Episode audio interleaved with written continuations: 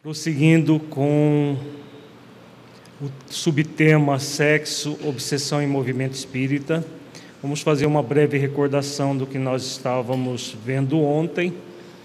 Começamos a ver ontem a respeito da liberação do antigo soberano das sombras, chamado Gregório, que André Luiz traz a notícia no livro Libertação.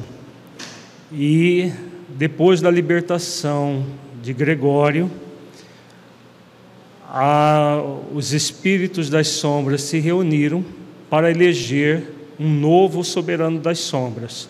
No livro Trilhas de Libertação, Filomeno de Miranda traz a notícia narrando essa eleição. É exatamente isso que nós vamos ver a partir de agora, a eleição desse novo chamado soberano das sombras.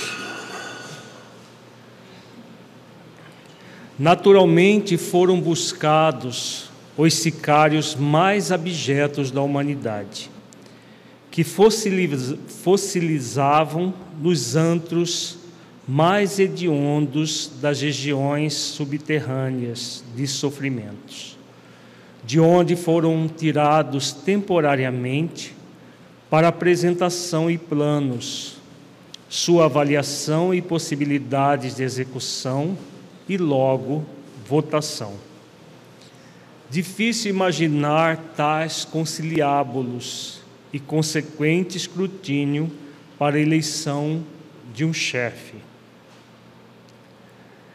recordando as reuniões de antigos religiosos, ontem como hoje, cada representante se vestiu com as roupagens e características do seu poder, e acolitados pelos, subalternos, compareceram em massa, diversos deles, conduzindo seus candidatos para o pleito macabro e ridículo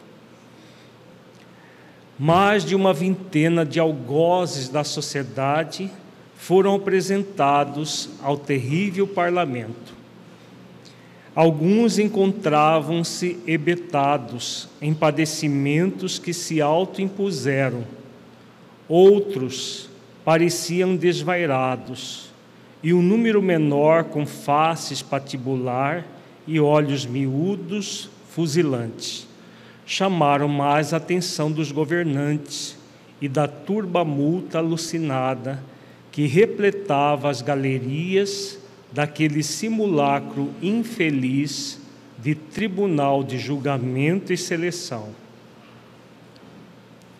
Nomes que fizeram tremer a terra no passado remoto como no mais recente foram pronunciados, enquanto pessoalmente eles se apresentavam ou eram trazidos.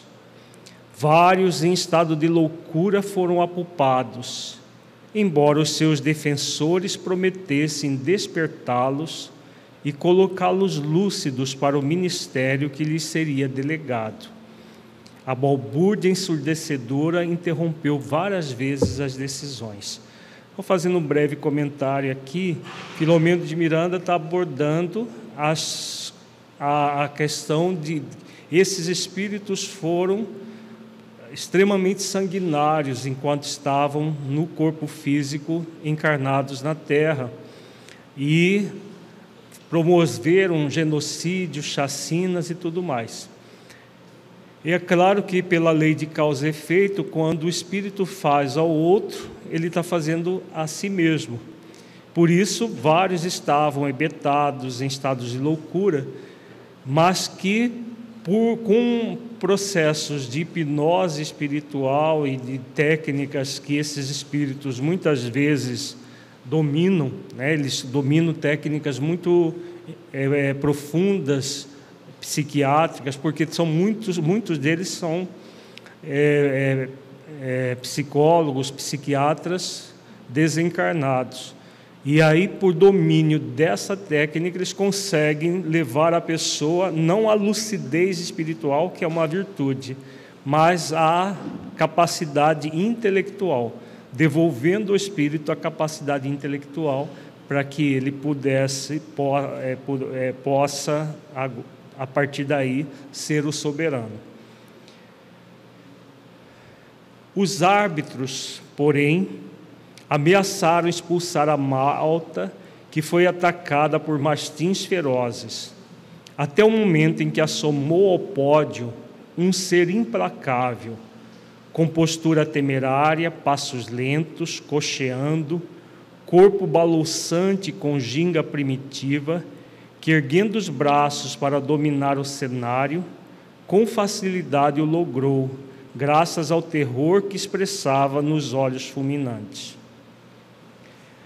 Quem o conduzia deu ligeira notícia do candidato, sem ocultar a felicidade que o dominava tenham a honra de apresentar o inexcedível conquistador que submeteu o mundo conhecido do seu tempo na Ásia e esteve na terra novamente apenas uma vez. As suas façanhas ultrapassaram em muitos outros dominadores, graças à sua absoluta indiferença pela vida e aos métodos que utilizava para a destruição da raça humana. Fundou o segundo império mongol, realizando guerras cruentas. A sua existência corporal transcorreu durante o século XIV, é, havendo renascido na Ásia Central, próximo a Samarcanda, informando descender de Gengis Khan aos 50 anos de idade, alargou seus domínios do Eufrates à Índia, impondo-se ao Turquistão, Coração, Azerbaijão, Kurdistão, Afeganistão, Fars. Logo depois invadiu a Rússia, a Índia, deixando um rastro de dezenas de milhares de cadáveres, somente em Delhi à porta da cidade e nos seus arredores. Cruel até o excesso, realizou alguns trabalhos de valor na sua pátria, porém, as suas memórias são feitas de atrocidade e horror, por cujas razões, ao desencarnar, mergulhou nas regiões abismais, onde foi localizado nas trevas. À medida que a arenga apaixonada conquistava os eleitores triunfantes, o horror mais humilhava os presentes, que silenciaram diante do certamente vencedor hediondo. Encerrada a apresentação do candidato, foi ele aceito por quase todos os chefes e aclamado como soberano gênio das trevas que se encarregaria de administrar os corretivos da humanidade a qual ele propunha submeter e explorar. Então, essa, essas eleições que acontecem na dimensão espiritual é, na verdade, uma eleição de um líder que vai fazer um tipo de um planejamento de ataque ao bem na terra são ah, porque vejamos que esse espírito estava ebetado nas trevas e outros espíritos foram libertá-lo, significando que esses outros, inclusive, são mais capazes do que ele. Mas eles elegem um, um determinado, uma determinado espírito para comandar e traçar planos de destruição. Porque, na verdade, nas, na, nessas regiões, há muitas lutas de poder e a, o chamado soberano administra tudo isso. Porque no, a, se na, na terra temos grupos terroristas, facções criminosas que lutam em, contra umas contra as outras, na dimensão espiritual também é a mesma coisa mas há essas, esses conluios para melhor destruir. Não ignoramos que o intercâmbio de energias psicofísicas entre os seres inferiores desencarnados e os homens é muito maior do que se imagina. Legiões de dezenas de milhões de criaturas de ambos os planos se encharcam de vitalidade, explorando-se umas às outras, mediante complexos processos de vampirização, simbiose, dependência, gerando uma psicosfera morbífica aterradora. Então, por que, que existem essas regiões trevosas no planeta Terra? Porque a Terra é habitada por, ainda por espíritos inferiores, tanto os desencarnados quanto os encarnados ainda ah, somos muito inferiores do ponto de vista moral. E o grande convite é exatamente o de nós nos moralizarmos, de nos conectarmos com as leis divinas na nossa consciência e desenvolver as virtudes em nossos corações, para, como nós refletimos ao longo do dia de ontem, nos libertarmos desses processos de vampirização, desses processos de hipnose obsessiva de todos os matizes.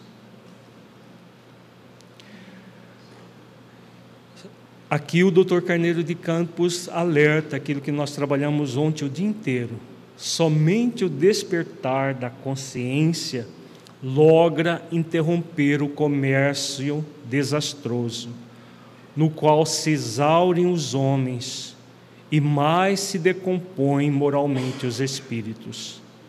Para sustentarem tão tirânica interdependência, são criados mecanismos e técnicas contínuas de degradação das pessoas, que espontaneamente se deixam consumir por afinidade com os seres exploradores, viciados, inclementes, amolentados secularmente na extravagante parasitose Pululam incontáveis os casos dessa natureza.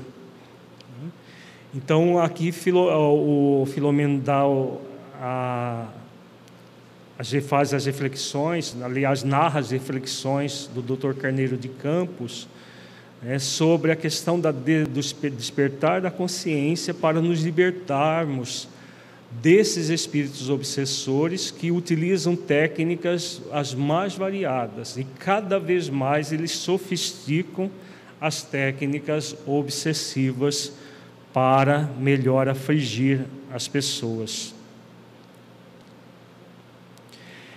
Enfermidades degenerativas do organismo físico, desequilíbrios mentais desesperadores, disfunções nervosas de alto porte, contendas, lutas, ódios, paixões asselvajadas, guerras e tiranias têm a sua geratriz nesses antros de hediondez, onde as forças do mal, em forma de novos Lúciferes da mitologia, pretendem opor-se a Deus e tomar-lhe o comando vão e inqualificável desvario, estes do ser humano inferior. Então, o que pretende esses espíritos? O que eles pretendem é tomar o lugar de Deus e de Jesus na terra. É claro que é um desejo vão que não nunca vai acontecer. Mas enquanto eles agem, muita gente é mergulhada nesses processos que geram doenças no corpo físico e doenças na mente do ser humano, como ele coloca aqui. O homem marcha na terra como nos círculos espirituais mais próximos, ignorando ou teimando desconhecer a sua realidade como ser imortal.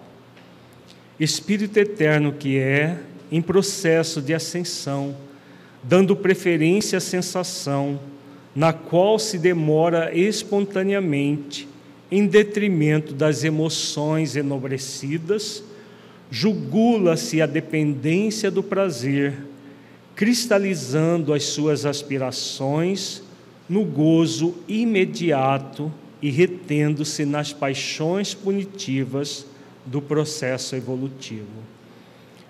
Então, aquilo que nós também fala, comentamos muitas vezes ontem, é, a, a ignorância em relação ao espírito imortal que nós somos. É. Muito, a grande maioria tem a ignorância do não saber-se espírito imortal. Tem informações muito vagas. Aqueles que já sabem, que é o caso de nós espíritas, que sabemos que somos espíritos imortais, muitos de nós nos recusamos a nos sentir espíritos imortais. A ignorância do não sentir e, consequentemente, de não vivenciar a imortalidade dentro de si mesmo ainda é muito forte. E o que gera essa ignorância? As questões que foram colocadas aqui. A dependência do prazer, aspirações do gozo imediato, que leva as pessoas a se reterem nas, na, nas faixas punitivas do processo evolutivo. Então o espírito se recusa a se sentir espírito imortal. Né? O ser humano encarnado, mesmo com conhecimento de imortalidade. A gente vê isso no movimento espírita muito forte, essa questão ainda, infelizmente. Né? Todos somos convidados a trabalhar em nós, desenvolver as emoções enobrecidas, como o benfeitor diz aqui. Mas, em vez disso, focamos no prazer imediato, que nós já sabemos que vai gerar dor. Mas como a dor vem depois, que importa? Né? Que importa se ela vem depois? porque há uma, uma, uma, uma, dissonância cognitiva entre saber um processo e sentir isso no coração. Saber é muito fácil, é, é o intelecto. Para sentir é necessário fazer um esforço para desenvolver as virtudes no coração. Como a, dor vem sempre depois, porque ela é consequente às ações, e às vezes, como Deus é paciente, como diz o livro dos Espíritos, ele não apressa a expiação, muitas vezes a pessoa entra nessa ilusão de que ela vai usufruir do prazer e ela vai ser privilegiada e não virá a dor nunca. É um processo subconsciente que a pessoa nem se dá conta, mas é muito claro no processo dessa dicotomia entre saber-se espírito imortal e sentir a realidade imortal dentro de nós mesmos. O convite é nós fazermos esforços para nos sentirmos espíritos imortais e não apenas saber intelectualmente. Face a tal comportamento, reencarna e desencarna por automatismo, sob lamentáveis condições de perturbação, perplexidade e interdependência psíquica. As obsessões que atravessam decênios sucedem-se. O algoz de hoje, ao reencarnar, se torna-se a vítima que, por sua vez, mais tarde dá curso ao processo infeliz, até quando as soberanas leis interferem com decisão. Então aqui é a consequência. Reencarna e desencarna por automatismo, sem aproveitar a existência para evoluir e crescer na vertical da vida. E a obsessão vem como uma consequência desse processo uma consequência dessa tentativa de automatismo diante da vida, que não deve ser automática. Nós somos convidados a desenvolver a autonomia da nossa consciência. E a autonomia só é possível a partir do esforço para investigar as leis divinas, conhecê-las profundamente, refletir sobre elas e desenvolver as virtudes para vivenciá-las em nossos corações. As religiões, através dos seus sacerdotes, ministros, guias e chefes, na maioria aferrados aos dogmas ultramontanos, preferem não descerrar a cortina da ignorância, mantendo seus rebanhos submissos, pelo menos convencionalmente, em mecanismos de rude hipocrisia, desinteressadas do homem real integral e espiritual. Sucede que grande número desses condutores religiosos está vinculado aos sicários espirituais, que os mantêm em dependência psíquica, explorados para que preservem o estado de coisa conforme se encontra.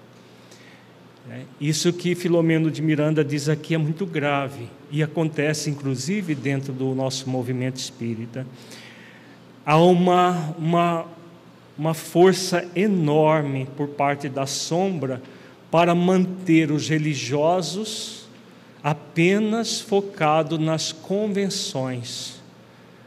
Isso, por, por mais paradoxal que seja, acontece também dentro do movimento espírita. Manter as pessoas sem fazer esforços para adentrar no significado das leis divinas trazendo essas leis de forma viva para as suas vidas, desenvolvendo as virtudes cristãs no coração. Então as pessoas frequentam os cultos, as missas, as reuniões públicas dos centros espíritas, palestras, tomam passe, no caso do nosso movimento, fazem tudo. As obrigações religiosas de forma dogmática, Apesar da doutrina espírita não ter dogmas, muita gente ainda traz esse dogma enraizado dentro de si mesmo, né, como diz o benfeitor aqui, dogmas ultramontanos, né, dogmas que nós trazemos do passado. Mesmo não havendo dogma na, na, na doutrina, no movimento, ele, há muitos dogmas ainda. Um dogma esse de da obrigação religiosa de você frequentar uma atividade uma vez por semana e ficar por aí. Né? É, todos os processos puramente formais acabam gerando aquilo que o, o benfeitor coloca aqui, rude hipocrisia. Porque se não há transformação moral por parte do religioso, seja de qualquer religião que seja, principalmente as cristãs, porque Jesus o tempo todo trabalhou com isso, se não há um esforço de transformação moral, o que nós é, é, o que o religioso estaria fazendo é pura hipocrisia. E aí por que acontece isso? Porque os próprios religiosos têm a vinculação obsessiva com esses espíritos que desejam manter tudo como está. Por exemplo, dentro do movimento espírita, manter as pessoas intelectualizadas, acreditando que estão servindo ao bem e simplesmente é, focadas no saber o conteúdo da doutrina, mas não em sentir o conteúdo no coração de forma a se transformar moralmente.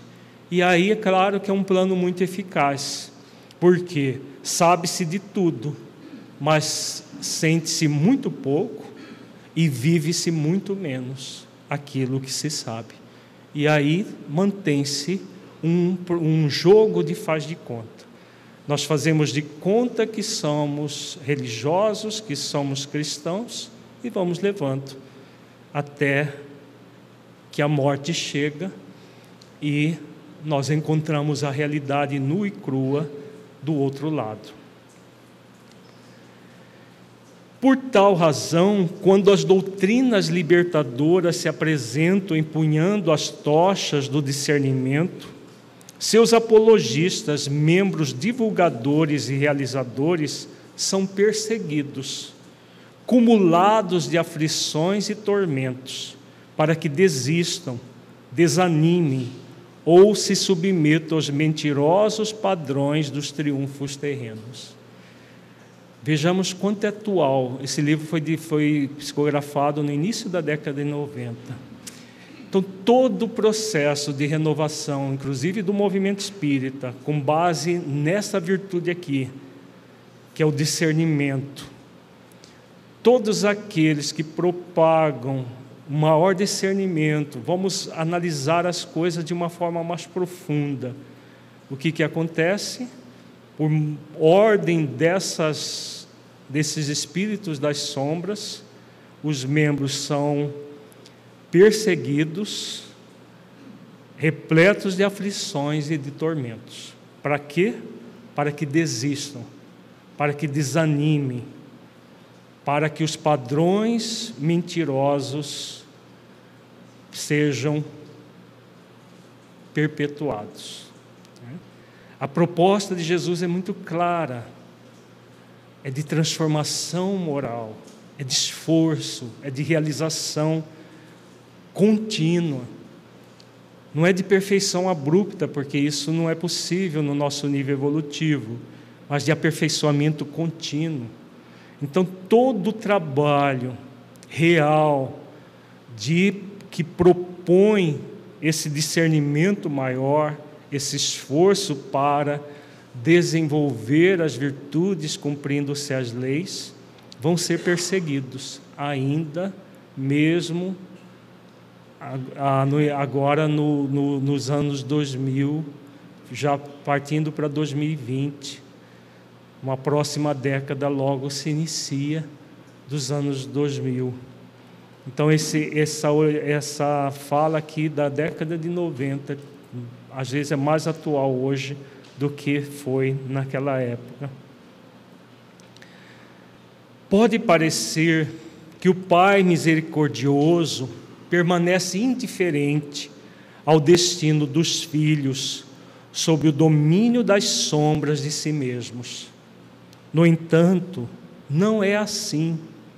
Incessantemente sua voz convida ao despertamento, à reflexão, à ação correta, usando os mais diversos instrumentos, desde as forças atuantes do universo aos missionários e apóstolos da verdade, que não são escutados nem seguidos.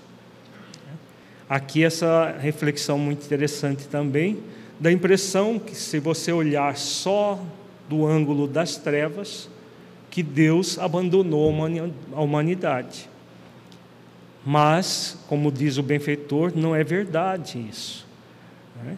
Porque Deus continuamente convida ao despertamento, à reflexão, à ação correta. Acontece que os missionários e apóstolos da verdade, que estão na dimensão espiritual, buscando uma fresta que seja nos encarnados, para que essa verdade venha aos nossos corações, eles não são escutados nem seguidos. Espíritos de alta envergadura moral que estão trabalhando pelo cristianismo desde os primeiros séculos, desde os primórdios do cristianismo, estão nas instituições, não apenas as espíritas, mas em todas as instituições, buscando de todas as maneiras aquilo que nós vimos lá na, no texto de André Luiz, uma frincha, uma fresta para poder inspirar novos rumos mas a maioria não ouve. Porque no caso do nosso movimento espírita, a, o tradicionalismo sempre foi feito assim, por que vamos mudar? Tá bom assim, aquela coisa morna que vai sendo levada de forma morna e seguimos avante, fazendo de conta que realmente estamos vivenciando o Consolador. Os líderes da alucinação tornam-se campeões das massas devoradoras, enquanto vozes do bem clamam no deserto. Milhares de obreiros desencarnados operam em silêncio nas noites terrestres, acendendo luzes espirituais em momentosos intercâmbios que são considerados no estado de consciência lúcida no corpo como sonhos impossíveis, fantasias, construções arquetípicas em, em conspiração sistemática a favor das teses materialistas. Aqui o benfeitor faz uma, uma referência aos as atuações que os benfeitores espirituais fazem conosco durante o sono. Durante o sono, muitos de nós somos desdobrados, levados para escolas, para ambientes espirituais, na dimensão é, espiritual, para recebermos palestras, orientações, conselhos, terapias, tudo que for necessário. E aí o que, que acontece? Quando voltamos ao corpo, muitas vezes colocamos isso como utopias, sonhos impossíveis. Ah, isso é fantasia, isso é, isso é castração da mente, isso é, é, é aquilo. E o que fica mais forte são as teses materialistas. Enquanto que os outros que desdobram também e levam para as orgias no mundo espiritual, as pessoas se refestelam de uma forma muito doentia. A escolha sempre será nossa.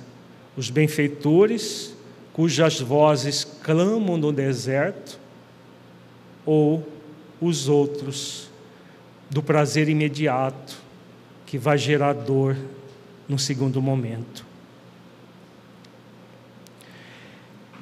Essas explicações, algumas esdrúxulas, travestidas de científicas, são aceitas inclusive pelos religiosos, que aí têm seus mecanismos escapistas para fugirem aos deveres e responsabilidades maiores.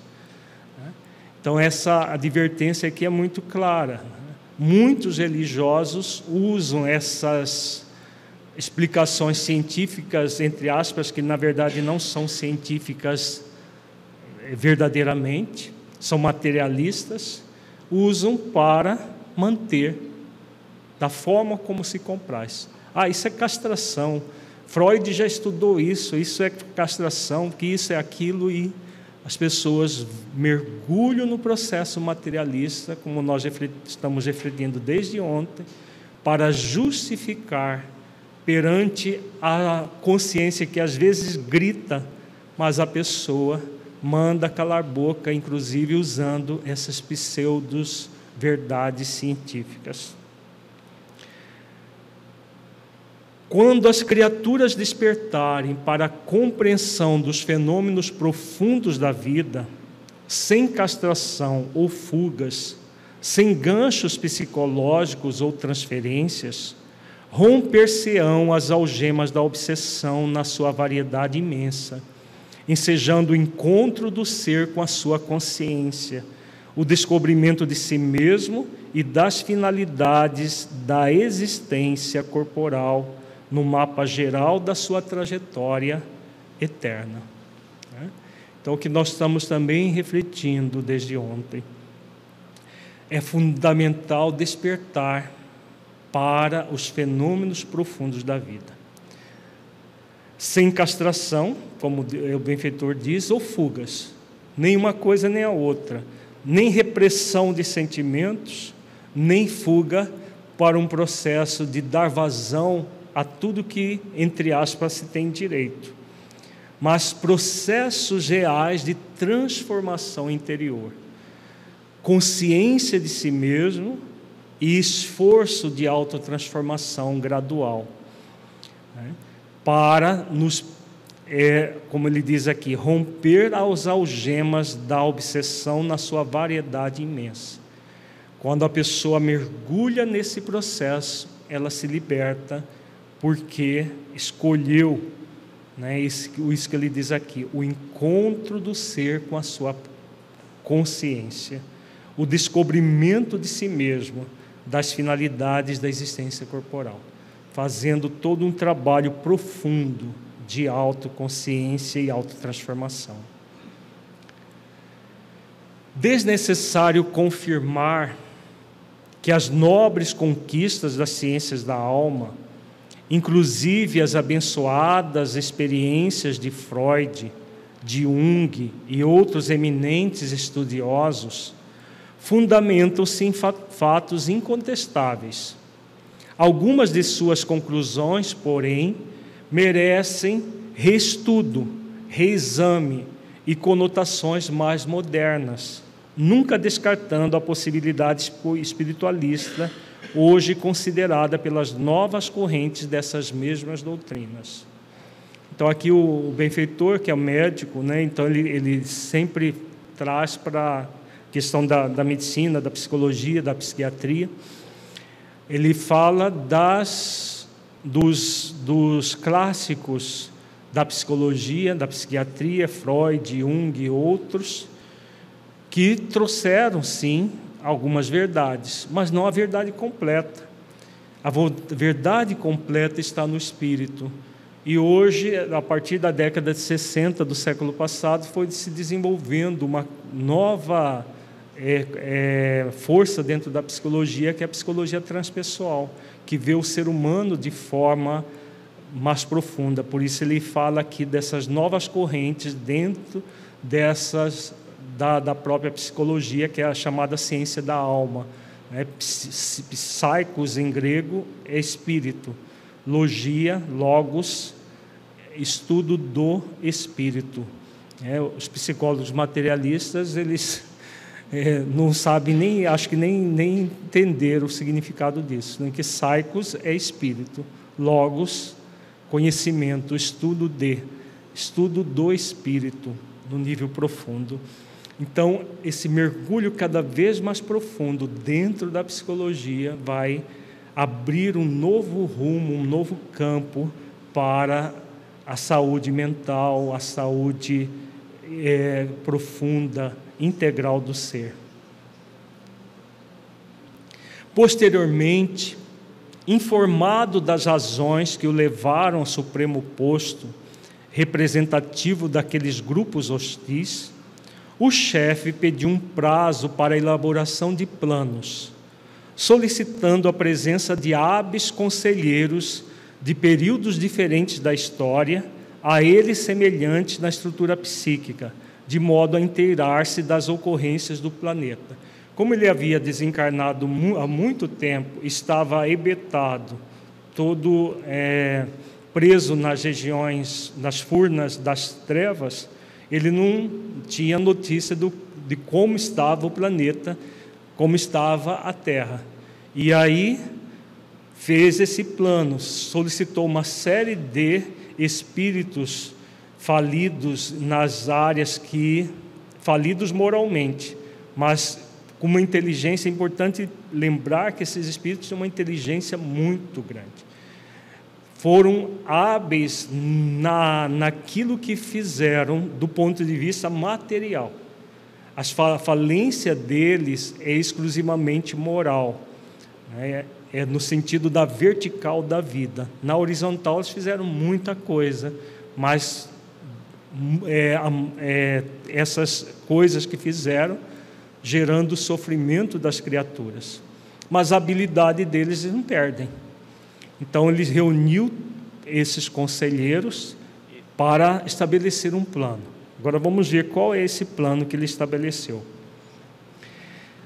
As reuniões sucederam-se tumultuadas, violentas, sempre acalmadas pela agressividade do soberano que, ciente das novas revelações da verdade na terra, do advento do Consolador e seu programa de reestudo e vivência do cristianismo, das incursões modernas do espiritualismo ancestral na sociedade contemporânea, todos formando os diques contra as águas volumosas da destruição,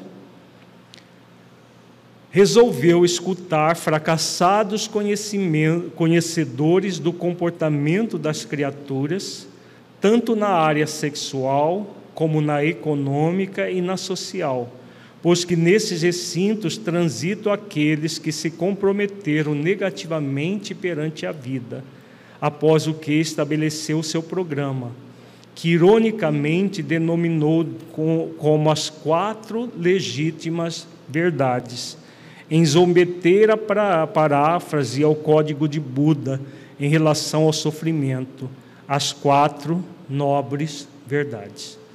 Então, Buda estabeleceu as chamadas quatro nobres verdades para auxiliar o ser humano a se libertar do sofrimento.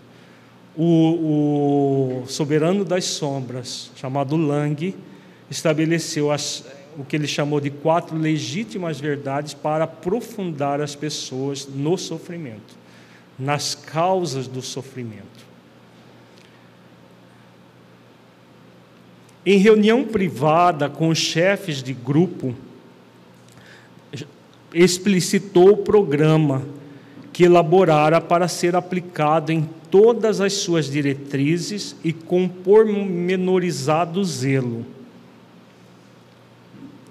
Aí vamos ver as chamadas quatro legítimas verdades, que seriam aplicadas principalmente para enredar os espíritas para frear da forma mais é, intensa possível o avanço do Consolador. Isso aconteceu na década de 50 do século passado, tá? Isso aqui é relato daquilo que aconteceu, porque o Gregório foi ele foi libertado na década de 50 do século passado. E logo em seguida houve a eleição do Lang como soberano das sombras.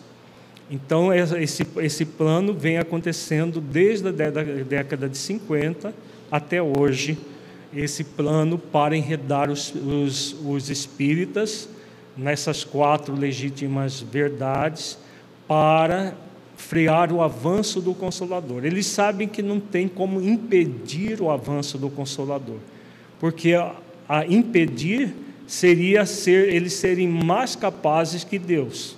Isso é impossível. Eles serem mais capazes que Jesus. Não é possível. Então, o que, que eles podem fazer?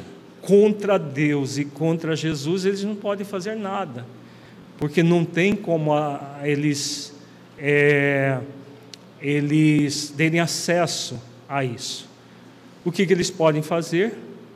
Contra nós que ainda trazemos toda uma série de limitações.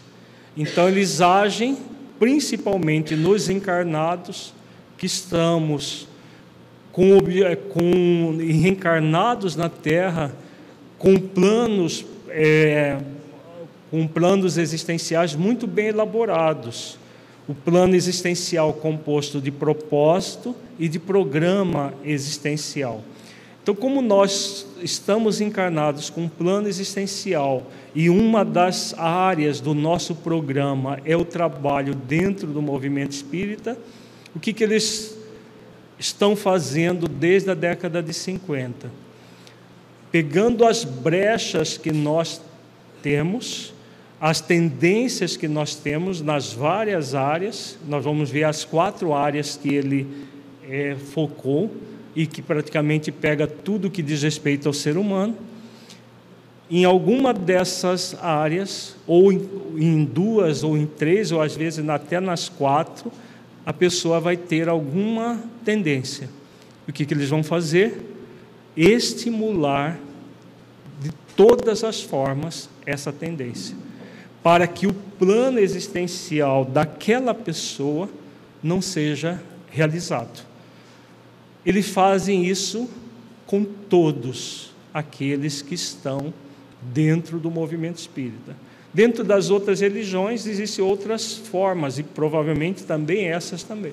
Mas como é o, o ataque maior é o consolador prometido por Jesus, para que seja é, bloqueado o máximo possível, já que impedido nunca vai ser, o que, que eles vão como eles vão atuar de uma forma muito intensa no movimento espírita.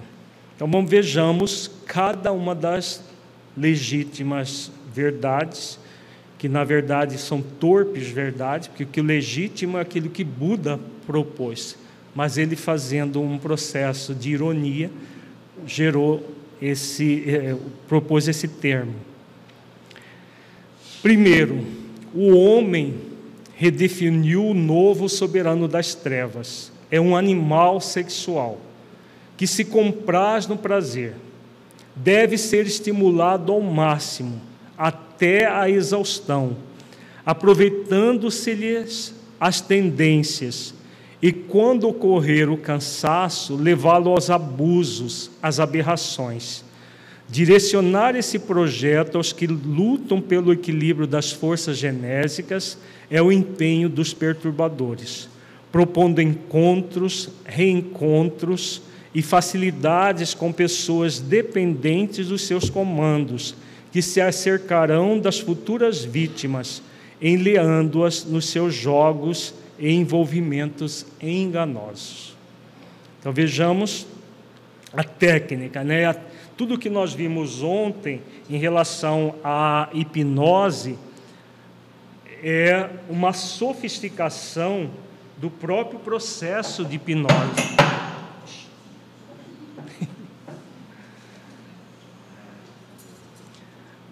É uma sofisticação do processo. A boca vai secando, então precisa de ar. É uma sofisticação do processo de hipnose que nós vimos ontem, agora já com um, uma, um direcionamento muito bem planejado.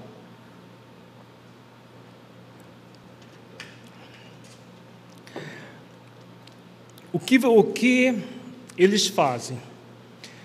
Com base, às vezes, até da história de vida pregressa nossa, as, os desequilíbrios que nós produzimos em outras existências, eles sabem eles têm como saber tudo isso, pela inteligência que trazem, às vezes usando até espíritos que estão vinculados diretamente a nós, como vingadores e tudo mais, o que, que eles vão fazer? Aquelas pessoas que estão fazendo um esforço para equilibrar as forças genésicas, eles miram nessa pessoa e vão estimular todas as tendências que elas trazem. Então, se um tem uma tendência X, eles vão estimular aquela tendência. Eles são muito inteligentes, eles vão estimular a, a tendências que a pessoa não tem. É, então, é, seria é, dar murro em ponta de faca. Agora, quando ela traz uma tendência X, o que eles vão fazer? propor encontros, reencontros, facilidades com pessoas dependentes dos seus comandos.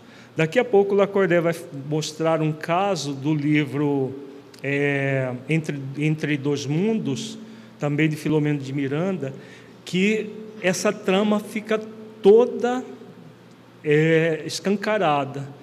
Numa pessoa que faliu sexualmente, te, é, foi muito bem programada para determinadas tarefas no movimento espírita e um reencontro é, espírito de, de, com uma, uma pessoa que tinha uma vinculação com ele e mas que é, trazia uma deficiência de, na área sexual o companheiro já quase no final da existência veio a falir por uma questão de exatamente dessa é, é, atuação dos espíritos na área sexual.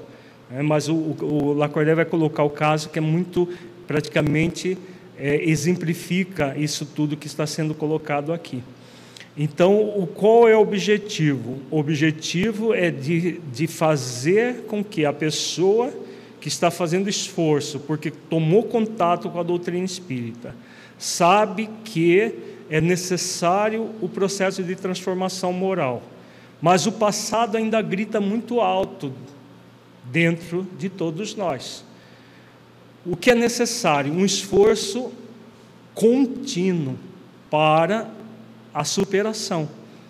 são poucos aqueles que fazem esforços, diz a questão 909 do Livro dos Espíritos.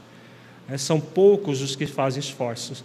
Então, como são poucos aqueles que fazem esforços continuados, pacientes, perseverantes e disciplinados, esse, é, essa atuação hipnótica para gerar é, a, o agravamento das tendências que a pessoa traz são muito grandes. Perguntas até agora? Tem pergunta da internet? Tem? Pode falar.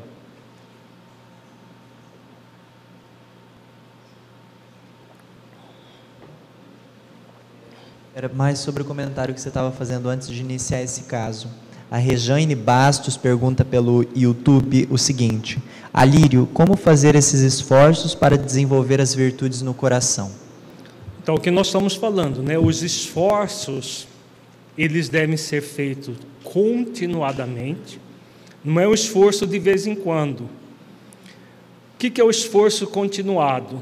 Todos os dias, um pequeno esforço a cada dia, repetidas várias vezes paciente, paciência conosco, no sentido de que nós não vamos nos transformar de uma hora para outra.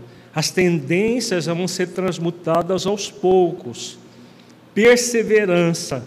A virtude da perseverança é para nos mantermos fazendo esforços continuados. É perseverar, repetir, repetir quantas vezes forem necessárias e disciplinados. A disciplina é a virtude que faz com que nós realmente realizemos aquilo que deve ser realizado.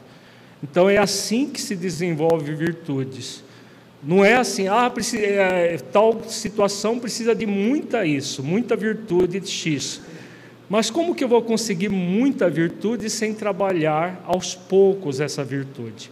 É aquilo que Jesus ensina: quem é fiel no pouco será fiel no muito. Então, é o esforço continuado, é, diário, para domar as más inclinações, como Allan Kardec ensina no Evangelho segundo o Espiritismo. É assim que nós vamos nos libertar de todo e qualquer processo obsessivo, de todo e qualquer processo é, emocional menos feliz dentro de nós. Atraído o animal que existe na criatura, a sua dominação será questão de pouco tempo. Se advier o despertamento tardio, as consequências do compromisso já serão inevitáveis, gerando decepções e problemas, sobretudo causando profundas lesões na alma o plasma do sexo impregna os seus usuários de tal forma que ocasiona do rude vinculação, somente interrompida com dolorosos lances passionais de complexa e difícil correção. Então vejamos, é, eles são muito ardilosos, sabem o que estão fazendo. Então eles incitam a pessoa produz toda uma série de processos que, mesmo que haja um despertar tardio, como ele diz, as consequências já estão firmadas. E aí, o que vai gerar decepções, problemas, profundas lesões na alma. Então, todas as vezes que nós adentramos no sexo desequilibrado, desregrado, nós estamos gerando profundas lesões na alma. Principalmente porque a questão do sexo envolve mais do que uma pessoa, né? comumente mais do que uma pessoa. E aí essas vinculações com outras pessoas também vai gerar isso que ele diz aqui, é, lances passionais de complexa e difícil correção. Por isso é muito eficaz a atuação na área sexual para gerar esses desequilíbrios e afastar as pessoas do movimento espírita, afastar as pessoas do cultivo do Evangelho de Jesus e mantê-las presas a essas limitações todas.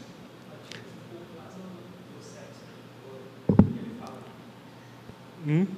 O, no slide anterior, o plasma do sexo seria a energia genésica? Exatamente.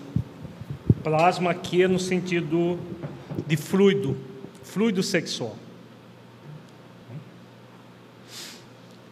Segundo, o narcisismo é filho predileto do egoísmo e pai do orgulho, da vaidade inerentes ao ser humano. Fomentar o campeonato da presunção nas modernas escolas do espiritualismo, ensejando a fascinação. É item de alta relevância para a queda desastrosa de quem deseja a preservação do ideal de crescimento e de libertação. O orgulho entorpece os sentimentos e intoxica o indivíduo, cegando e enlouquecendo. Então, aqui é outra, outra nuance do ser humano: o narcisismo, a vaidade, a presunção, o orgulho. Então, são sentimentos que fazem com que a pessoa entre numa presunção de que ela é um missionário, de que a tudo que ela faz é mais importante, que ela é melhor do que os outros, que ele é o bambambam bam, bam, e tudo mais. E como diz o, o, o Espírito, o orgulho entorpece os sentimentos e intoxica o indivíduo. E é verdade. Né? Então, no movimento espírita, isso tem sido enaltecido de uma forma muito grave. No ano passado, nós fizemos a no, em dezembro, a, uni, a reflexão sobre a unificação do coração, pelo coração, e nós trabalhamos o texto A Idolatria Perniciosa. A idolatria está toda calcada no narcisismo. Tanto no, no processo da pessoa se sentir mais do que ela é, e de uma legião de pessoas enaltecerem essa pessoa por aquilo que ela pensa que é, porque na verdade ela pensa que é. Né?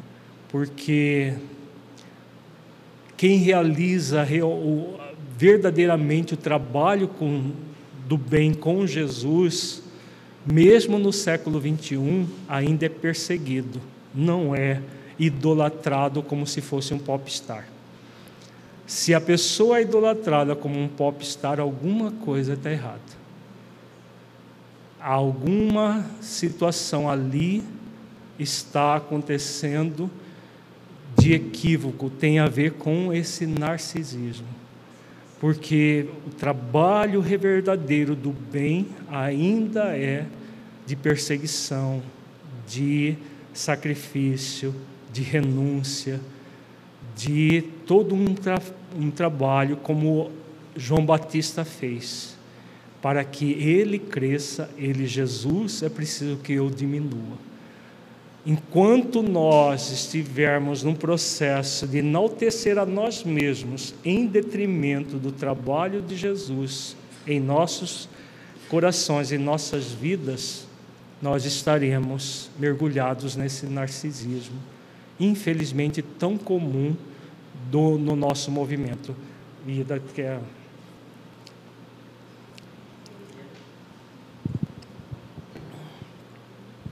Alírio, é, você fala de, dos espíritas é, que porventura estejam passando por esse processo de,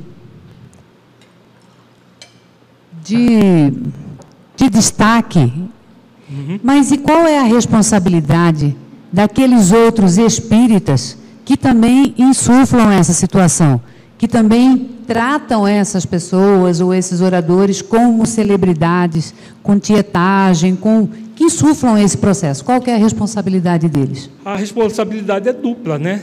É de quem se deixa incensar dessa forma e daqueles que incensam. Dos dois, de ambos. Então, o narcisismo é o culto a si mesmo.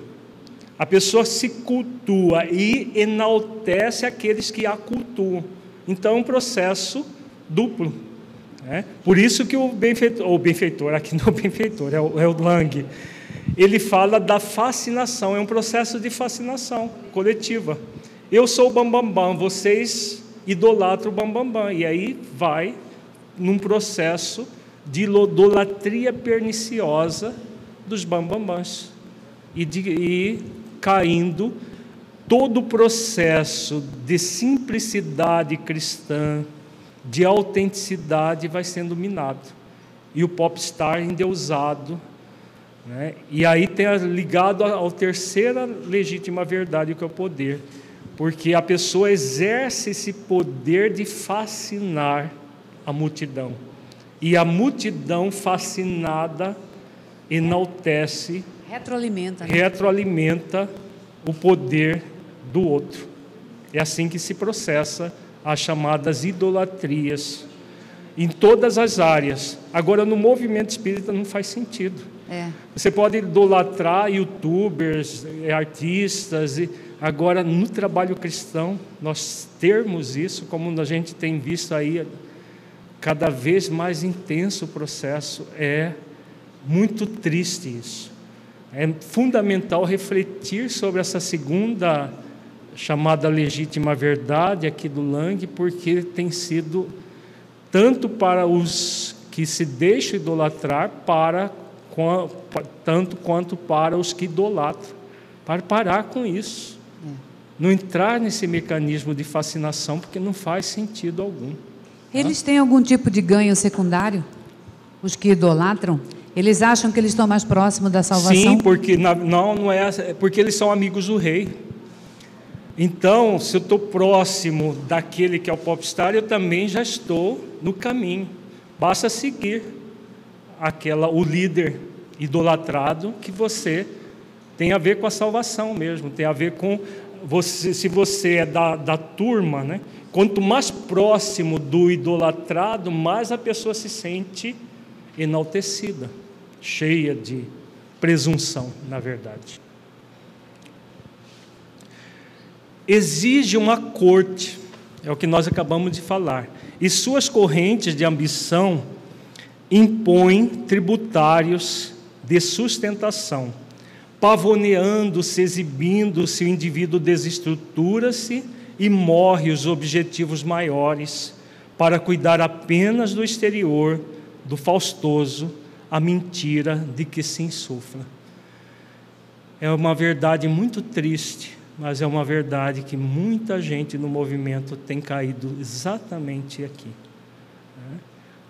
Fica mais importante o exterior, os aplausos, as multidões acompanhando, porque tem tantas mil pessoas, porque isso, porque aquilo, do que o verdadeiro, o simples, o autêntico.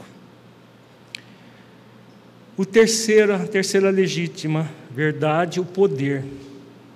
O poder tem prevalência em a natureza humana, remanescente dos instintos agressivos, dominadores e arbitrários. Ele se expressa de várias formas, sem disfarce ou escamoteado, explorando aqueles que se, que se lhes submetem e desprezando-os ao mesmo tempo, pela subserviência de que se fazem objeto e aos competidores e indomáveis, detestando por projetar-lhe sombra. O poder é o sapão que não poupa quem quer que lhe caia na trampa. Ademais, a morte advém e a fragilidade diante de outras forças aniquila o iludido. Então, o poder está muito ligado ao narcisismo, né? Porque não é o poder temporal propriamente dito. Às vezes é o poder de por exemplo, de arrebatar uma multidão. O que a pessoa fala é a expressão da verdade. E aí aquele poder que a pessoa sente de ser um ditador de normas, de conduta e tudo mais. Por isso ele diz aqui: o poder pode ser disfarçado, pode ser sem disfarce ou escamoteado, mas ele leva a criatura à, é, à queda. Aqui nós estamos falando de poder, da usurpação do poder, na verdade. É a prepotência e pseudonipotência, porque o poder de realização é uma virtude. Né? Então é importante fazer essa ressalva. E quarto, o dinheiro, que compra vidas, escraviza almas. Será outro excelente recurso decisivo. A ambição da riqueza, mesmo que mascarada, supera a falsa humildade e o conforto amolenta o caráter, desestimulando os sacrifícios. Sabe-se que o cristianismo começou a morrer quando o martirológio foi substituído pelo destaque social e o dinheiro comprou coisas, pessoas e até o reino dos céus, aliciando mercenários para manter a hegemonia da fé. Então, o dinheiro tem sido muito utilizado. As pessoas não têm tempo para fazerem atividades dentro do movimento espírita, porque precisam trabalhar para ganhar dinheiro para isso, para aquilo, para manter a família, a família é muito usada para isso. E tem outros que, que, que estão focados na falta do dinheiro. Ah, eu não posso porque eu não tenho dinheiro, eu não posso por isso, por aquilo.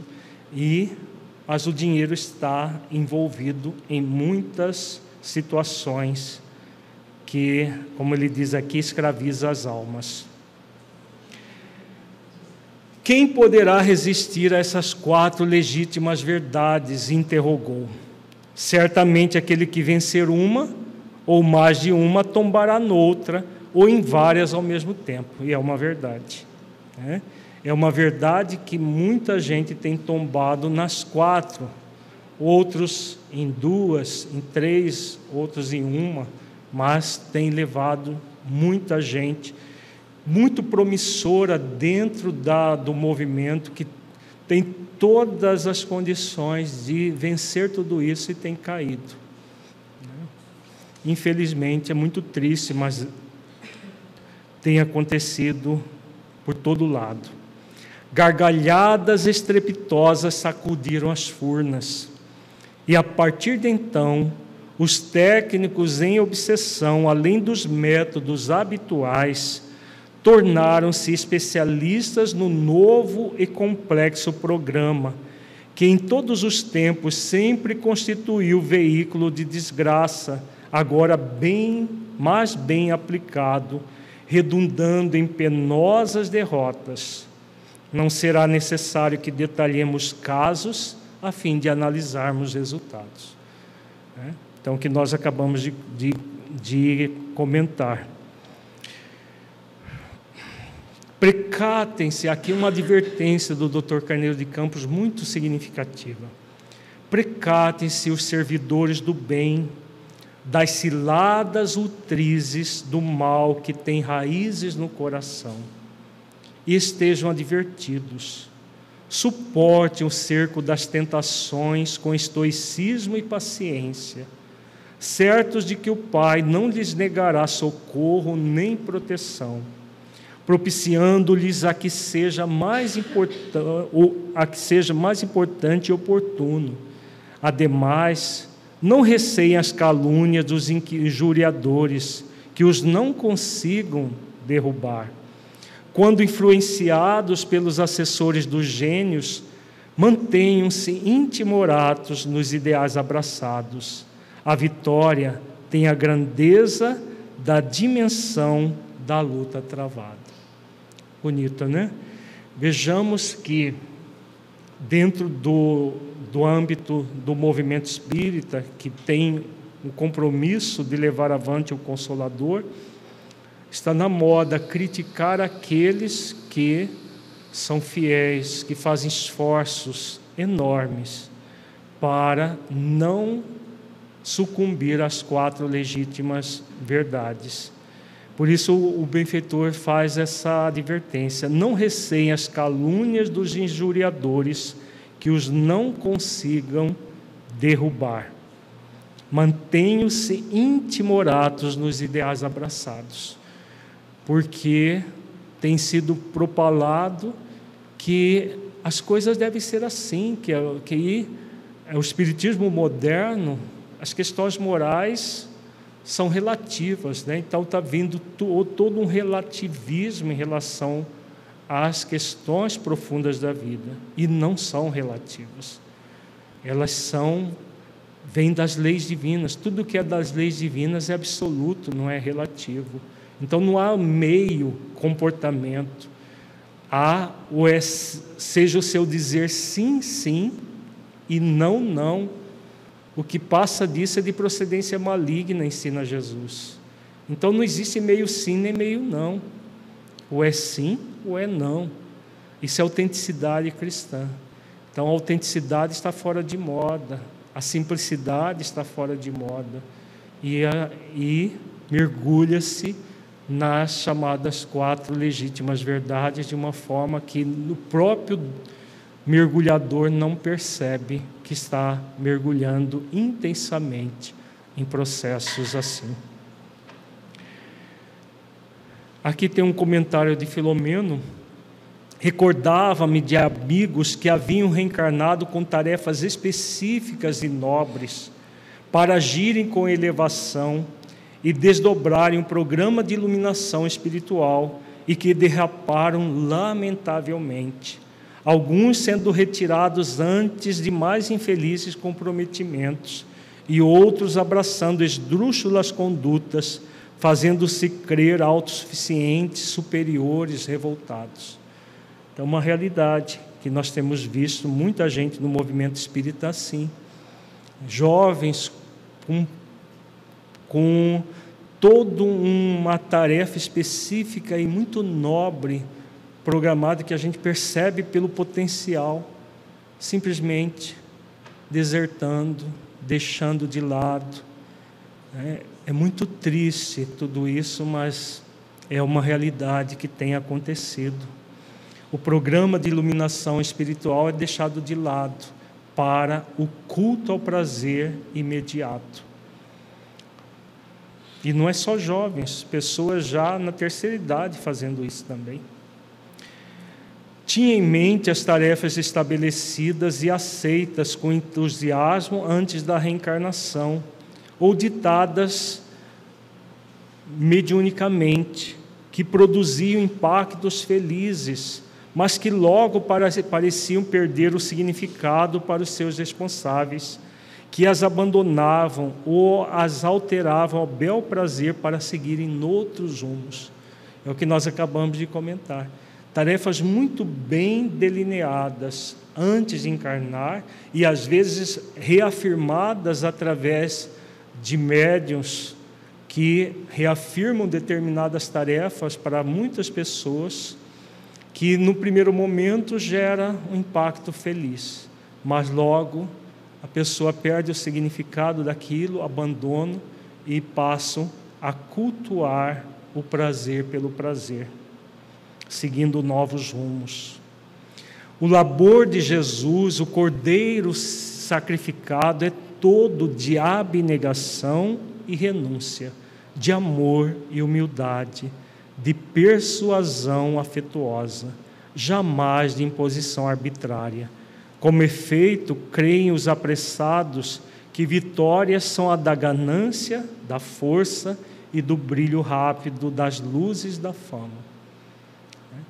Então, aquilo que nós falávamos, mesmo a neste século, no século 21, para servir a Jesus verdadeiramente, é necessária abnegação, renúncia, amor e humildade. Fazer exercícios contínuos dessas virtudes. Se não houver um exercícios contínuos dessas virtudes, nós podemos cair nas chamadas legítimas verdades. os conteúdos filosóficos e morais são deixados de lado, sem qualquer pudor, entregando-se à vida profana que justificam as arbitrariedades, aos engodos, às vulgaridades, aos desperdícios, com tranquilidade, explicando que a vida física é a oportunidade de gozo, e este está muito vinculado ao corpo, ao ego, aos condicionamentos da época. É, é muito atual todas essas falas do Carneiro de Campos, de, do Filomeno, porque isso está acontecendo assim, dia após dia. Né? os conteúdos filosóficos e morais são deixados de lado sem qualquer pudor. E a pessoa se entrega à vida profana, à vida comum. Mas eu tenho direito, é aquilo que nós começamos o seminário ontem falando. Mas eu tenho direitos. Eu tenho direito a ser feliz. E a felicidade está toda vinculada ao prazer, principalmente o prazer de ordem sexual. E aí, o que vai acontecer? Né? Essa, essa dicotomia, que a pessoa se justifica porque ela tem direito ao prazer, já ela está no corpo, qual é o problema? O problema é que quando nós deixamos os conteúdos morais de lado, esse prazer vai gerar muita dor, muito sofrimento. Não há outra alternativa, porque é o prazer de um momento para as dores que não vão ser diminutos. As dores vão, podem levar décadas, séculos para serem ressignificadas. Jamais se considerariam obsidiados. Não, eu estou apenas exercendo o meu livre-arbítrio. Só que por trás existem mentes muito ardilosas, sutis, atuando. E a pessoa nem percebe que ele é um marionete. No nosso livro Obsessão Silenciosa, nós tratamos desse processo sutil de obsessão.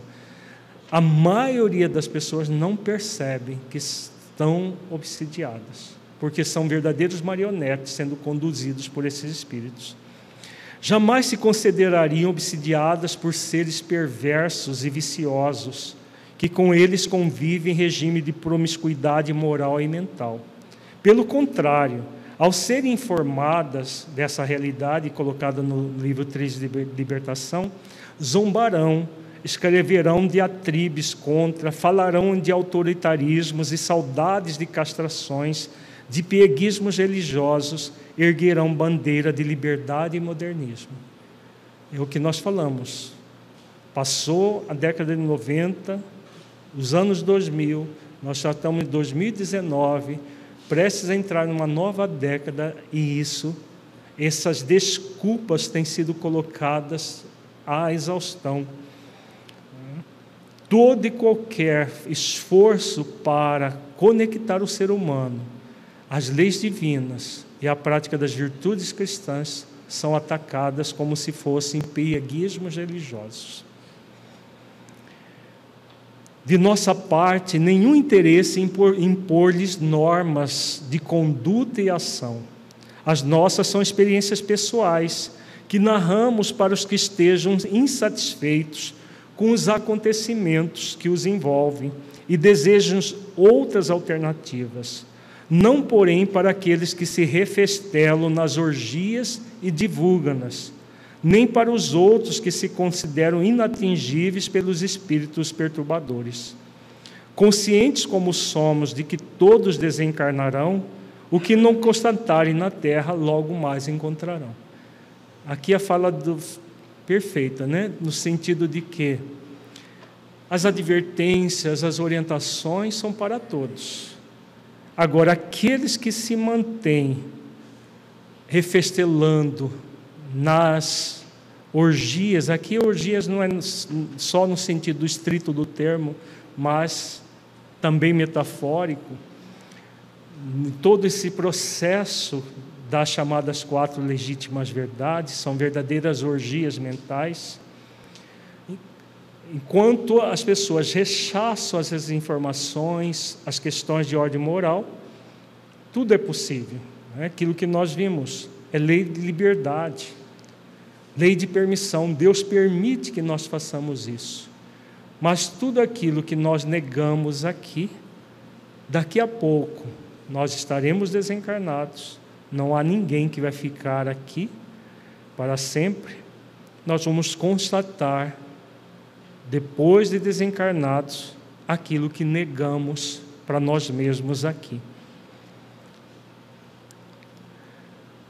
Reconhecemos, como já foi ventilado anteriormente, que a inferioridade moral e o primitivismo que levam as criaturas aos extremos das paixões são fase natural do seu processo evolutivo. A nossa preocupação é com aqueles outros que já deveriam ter ultrapassado essa faixa, que nela retornam com ardor indisfarçado. Aqui a advertência também muito grave, porque aqueles que estão, que desconhecem toda essa realidade, pode até justificar o espírita que só frequenta o centro espírita uma vez por semana para tomar passe, para assistir à reunião, mas aqueles que estão sendo convidados de uma forma bem intensa a servirem ao Evangelho de Jesus, que deveriam ter ultrapassado essa faixa, mas que retorna às questões do passado, dando vazão as suas tendências passadas em vez de ressignificá-las. Por isso mesmo, não cessaremos de abordar o tema. Nós já estamos no quinto módulo sobre sexo, né? Não é à toa. De divulgar as informações que por uns subestimados e ridicularizados, noutros indivíduos encontrarão ressonância e abrigo ajudando-os na luta contra as sutis interferências obsessivas, assim como na epidêmica situação a que quase todos se encontram expostos. Então, o texto conclui dessa maneira, refletindo que nós, o trabalho do bem é incessante. Então, repete-se, repete-se, repete-se, repete-se. Alguns vão continuar negando, outros vão ceder às evidências e vão se transformar. O importante é saber que mais cedo ou mais tarde todos se transformarão. Infelizmente, a maioria ainda precisa de muito sofrimento para moldar a rebeldia espiritual. Mas é a alternativa que estão escolhendo. Ninguém precisa de sofrer, ninguém precisa da dor. Nós somos convidados a desenvolver o amor. Mas se recusamos, se recusamos, se recusamos, um convite após o outro, não haverá outra alternativa senão o sofrimento.